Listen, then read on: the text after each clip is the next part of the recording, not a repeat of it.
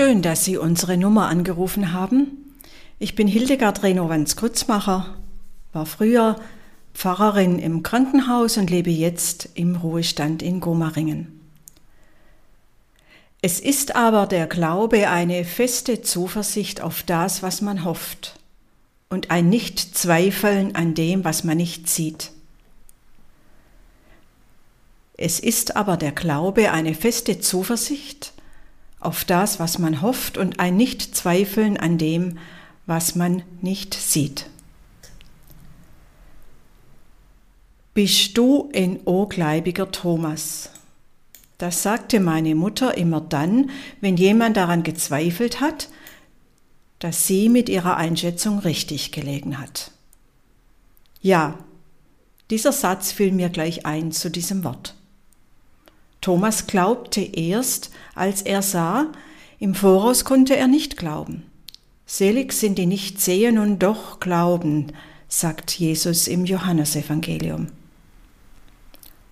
Und doch glauben, obwohl nichts danach aussieht, dass es gut enden wird, im Voraus glauben, das ist so schwer. Und wir müssen es oft, sonst könnten wir nicht leben. Als meine Kinder in der Pubertät waren, habe ich oft Angst gehabt um sie, dass sie in die Drogenszene rutschen könnten, dass sie die richtigen Freunde und Freundinnen haben, dass sie in der Schule gut durchkommen, auch wenn sie gerade mit einer wichtigen persönlichen Entwicklung beschäftigt sind.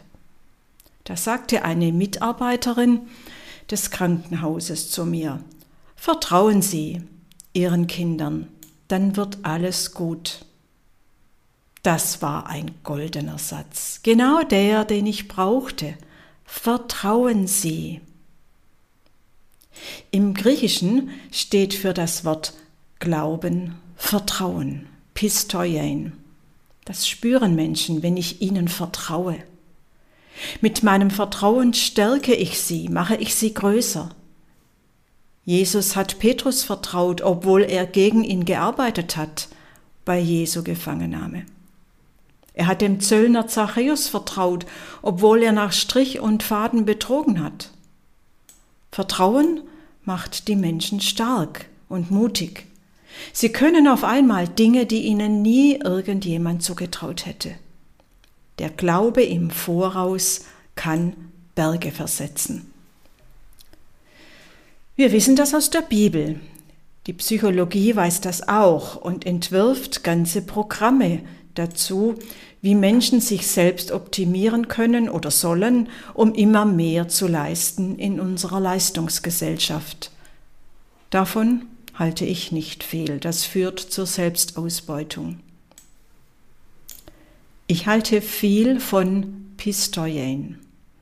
Ich halte etwas davon, wie Menschen sich immer wieder darauf besinnen, Gott zu vertrauen, dass er sie auswählt für eine besondere Aufgabe dass er sie aus ihrer Trauer in die Freude führt, dass er ihre Angst in Vertrauen verwandelt und sie Kraft bekommen.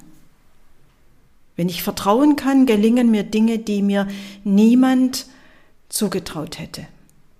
Vielleicht nicht einmal ich selber.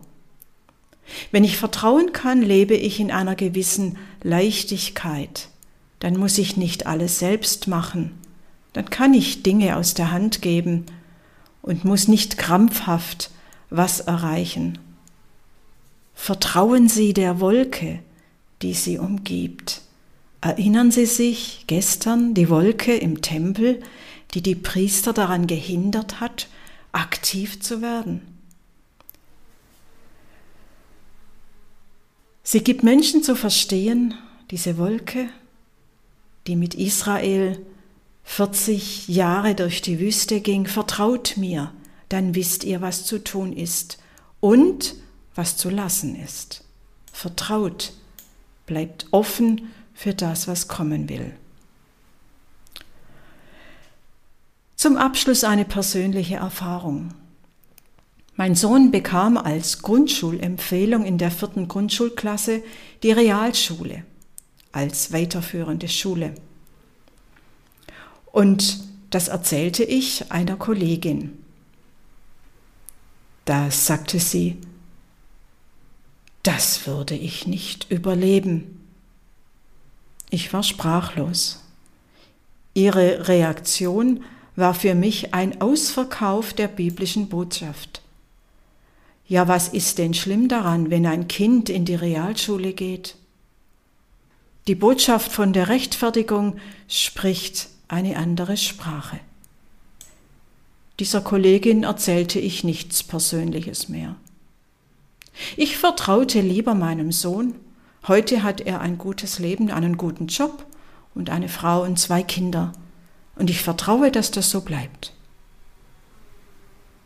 Wo haben Sie in Ihrem Leben nur vom Gottvertrauen gelebt, das Sie in sich oder andere gelegt haben?